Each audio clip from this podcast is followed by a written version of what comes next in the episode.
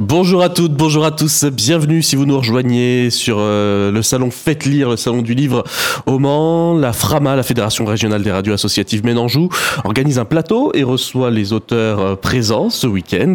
Avec nous maintenant Gaspard Koenig. Bonjour Gaspard. Bonjour.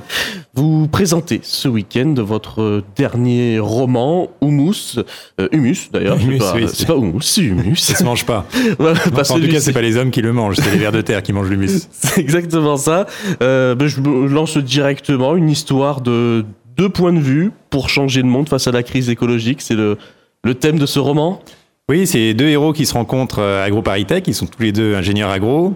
Ils ont, disons, la conscience écologique moyenne de leur génération. Ils sont pas particulièrement militants, mais évidemment, ils sont euh, un peu inquiets, euh, éco-anxieux, comme on dirait. Et puis, euh, ils se retrouvent autour des vers de terre. Ils assistent à une conférence sur les lombriques. Ils s'aperçoivent de la puissance à la fois des lombriques pour régénérer le sol, de leur importance dans l'écosystème, évidemment de, leur disparition aujourd'hui euh, sous le coup des, des pesticides et du labour profond. Et donc, voilà, ils décident de faire quelque chose à partir de ça. Et il y en a un qui va, un peu par hasard finalement, prendre la voie euh, du capitalisme vert, des startups, des fonds d'investissement pour essayer de lancer un projet euh, très très ambitieux de lombricompostage euh, géant. Le lombricompostage, c'est quand on recycle les déchets organiques grâce, grâce au ver de terre. Et puis l'autre qui va, lui aussi, un peu pour des raisons qui, n'ont rien à voir avec le schmilblick, des raisons amoureuses, devenir néo-rural, essayer de réintroduire des vers de terre dans une terre qui a été polluée, appauvrie. Euh, voilà. Et donc, c'est, en fait, c'est un roman d'initiation contemporain, euh, un roman d'apprentissage où euh, bah, deux jeunes gens vont, confronter leurs idéaux au réel. Et j'ai voulu que ce roman soit très réaliste, à la fois du point de vue agronomique, mais aussi économique, juridique, administratif. On est vraiment dans notre société d'aujourd'hui. Et l'idée, c'est c'est bien sûr de défendre le ver de terre, c'est important. Mais c'est aussi de, confronter ces idées-là à la pratique de notre société telle qu'elle est. Mm. Et avec effectivement à la fois deux voix bah, très divergentes, qui posent aussi la question de l'amitié. Est-ce qu'on reste amis quand nos, convictions, nos visions du monde s'éloignent à ce point? Mais aussi toutes sortes de personnages secondaires qui permettent euh, bah, de, décrire les différentes options qu'on peut prendre face à, cette question euh, écologique qui est dans le roman incarnée par la question du sol. C'est pour ça que le roman s'appelle Humus. Il y a une recherche d'épanouissement, euh, je dirais, social, c'est-à-dire euh, le premier, vous disiez, voilà, qui s'engage, veut devenir euh, start-upper, euh, capitalisme vert, et fils d'ouvrier.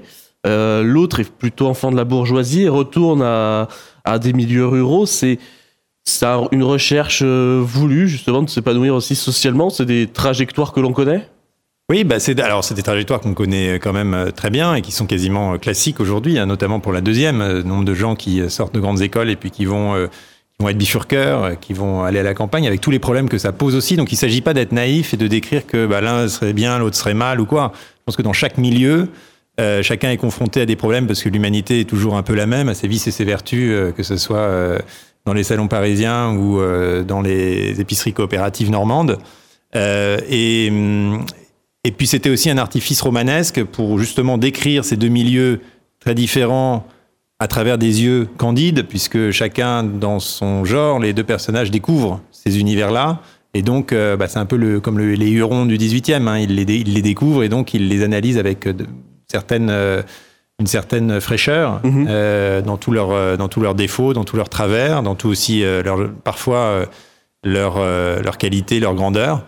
Euh, et ce que j'ai voulu aussi montrer, c'est que celui qui devient, bah, qui est fils d'ouvrier, qui devient start-upper, etc., puis a succès, et donc euh, qui est très médiatisé, lui se considère pas comme euh, ce qu'on appellerait un transfuge de classe. Pour lui, lui, pour lui, c'est juste un être humain. Et puis bon, il a eu cette chance-là, mais il n'est pas particulièrement obsédé par l'argent. D'ailleurs, il, même quand il réussit, il vit toujours avec son sac de couchage, trois cartons, et il est prêt à partir à tout moment. C'est quelqu'un que j'aime beaucoup, moi, parce que c'est un vagabond dans l'âme. Mais ils comprennent peu à peu, de manière très cynique, que euh, justement pour euh, continuer à faire mousser cette entreprise, on va le présenter comme transfuge de, transfuge Oui, de classe. d'accord. On va insister là-dessus. C'est aussi pour montrer à quel point l'élite essaye d'intégrer à son système les gens qui n'y appartiennent pas pour, euh, pour précisément, paradoxalement, le, le préserver et le faire perdurer. Et donc lui, il se voit pas comme ça, mais il est forcé de se présenter comme ça parce que c'est ce que les gens attendent de lui, en fait. C'est un choc, un choc des milieux. Est-ce que justement les milieux sont elles seraient prêts à évoluer, tant bien que du milieu euh, d'entreprise, que du milieu agricole, où on sait qu'il y a certaines... ils évoluent. Et je pense que ce que le livre montre, c'est que bah, quand on arrive euh, dans un village en Normandie, il y a de tout. Euh, il y a des, des agris traditionnels, pas souvent conventionnels, qui sont là depuis des générations.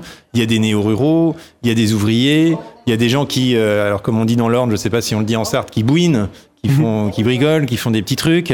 et donc, c'est pas ça, les villages comme la haute la, la société de l'élite économique bah, ils évoluent, ils évoluent avec leur temps, et donc euh, j'essaye de montrer aussi leurs contradictions euh, et d'être d'être très réaliste justement, de pas les de pas les caricaturer, de pas euh, les stéréotyper, euh, de pas les juger aussi. Je pense qu'il y a des gens qui font des choses très bien dans les deux cas et des gens qui partent en vrille dans les deux cas. Mmh. Mais au moins avec mes héros, ça me permettait d'aller jusqu'au bout d'une logique et euh, de leur faire, euh, de les radicaliser quelque part, chacun à leur manière. Hum. À l'heure actuelle, c'est ces milieux qui se, qui se différencient, qui se côtoient. Oui. Il y aurait moyen qui se, qui s'accordent ou justement il y a trop de paradoxes euh, en ce moment pour que justement il y ait une solution qui soit viable pour que qui arrangerait tout le monde? C'est une excellente question. C'est une question que le livre ne tranche pas. Et euh, on me demande souvent, euh, bah alors qu'est-ce que t'en penses? C'est quoi ton choix en fait? Les deux personnages, il y en a un qui s'appelle Arthur, ouais. qui s'appelle Kevin. Alors t'es qui toi? Ouais. Quel des deux? Tu veux sauver le monde avec euh, des grands investissements et du capital, ou tu veux sauver le monde parce que chacun va revenir à la terre? Et je leur dis, bah déjà si vous me posez la question, ça veut dire que c'est un vrai roman, parce que c'est pas un roman à thèse, c'est pas un essai déguisé quelque part, c'est facile. J'en ai écrit beaucoup des essais. C'est facile d'avoir des idées, de les défendre, de lister tous ces arguments, ces contre-arguments, les objections, les réponses aux objections.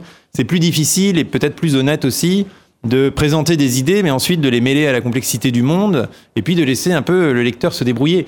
Et je suis frappé de voir à quel point les gens demandent une solution. C'est-à-dire, ils demandent, à la fin de, des interventions que je peux faire sur ce livre, mais alors, c'est quoi? Qu'est-ce qu'il faut faire? Je leur mais c'est normal, on est tous un peu perdus, mais c'est la seule chose à faire, c'est de trouver vous-même. Vous pouvez pas demander une solution comme ça à un auteur ou à un écrivain, un intellectuel, un économiste. Personne n'a de solution. C'est à vous de la chercher. Euh, et d'ailleurs, c'est finalement ce que font les héros à la fin. C'est pour ça que moi, je considère que, que, la fin, qui est un peu dramatique, est quand même euh, optimiste. Mmh. L'histoire met en scène euh, deux étudiants. Bah pourquoi avoir choisi des étudiants et pas des personnes qui sont déjà en place dans ces milieux-là? Pas précisément parce que je voulais qu'il y ait toute cette évolution qui part euh, de l'idéal et qui se confronte au réel. Euh, au 19e siècle, quand euh, Balzac ou Stendhal écrivent leurs romans, bah, c'est des jeunes gens qui ont un idéal. Alors ça va être différent, ça va être peut-être militaire ou amoureux ou financier, qui veulent, voilà, qui veulent arriver dans le monde. Aujourd'hui, c'est assez normal de, de, finalement de refaire la même chose, mais avec l'idéal écologique. Mmh. L'idéal écologique. Et qu'est-ce qui se passe quand on le, on le confronte au réel? Voilà.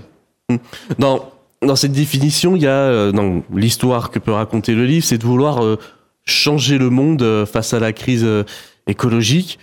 Est-ce qu'il est prêt à changer ce monde actuel? Est-ce que les politiques, est-ce que les gens sont prêts à, à se faire peut-être mal, à changer, à révolutionner le, quotidien le... Ah, je pense déjà que si on commence en se disant que ça va faire mal, on va jamais y arriver. Mm.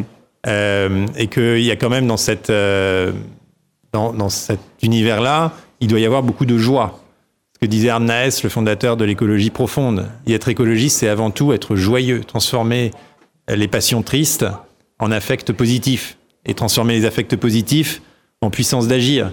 Moi, quand je, alors il y a plein de vers de terre dans le roman, donc moi je fais mon compost, j'ai un vermi composteur aussi, mais c'est pas, j'ai pas l'impression de me sacrifier parce que je trie mes épluches organiques. J'ai au contraire l'impression que ne pas le faire me demanderait en fait euh, ce serait une trahison, quelque chose qui, me serait très difficile de ne pas le faire. Et donc c'est ça qui, c'est cette transformation-là à laquelle il faut aboutir, que chacun sente un peu instinctivement qu'il doit faire parce qu'il a envie de le faire. Parce que finalement, quand, on agit euh, dans son environnement, quand on contribue à son écosystème, quand on, en prend, soin du vivant, ça rend heureux. Et donc ce bonheur-là, eh ben, il est très communicatif. Et quelque part, euh, euh, c'est une grande partie de la solution, je pense. Très bien, écoutez, on rappelle le, votre dernier roman Humus de Gaspard Koenig et vous êtes présent tout ce week-end à Faites lire au Salon du Livre du Mans. Merci beaucoup Gaspard. Merci à vous.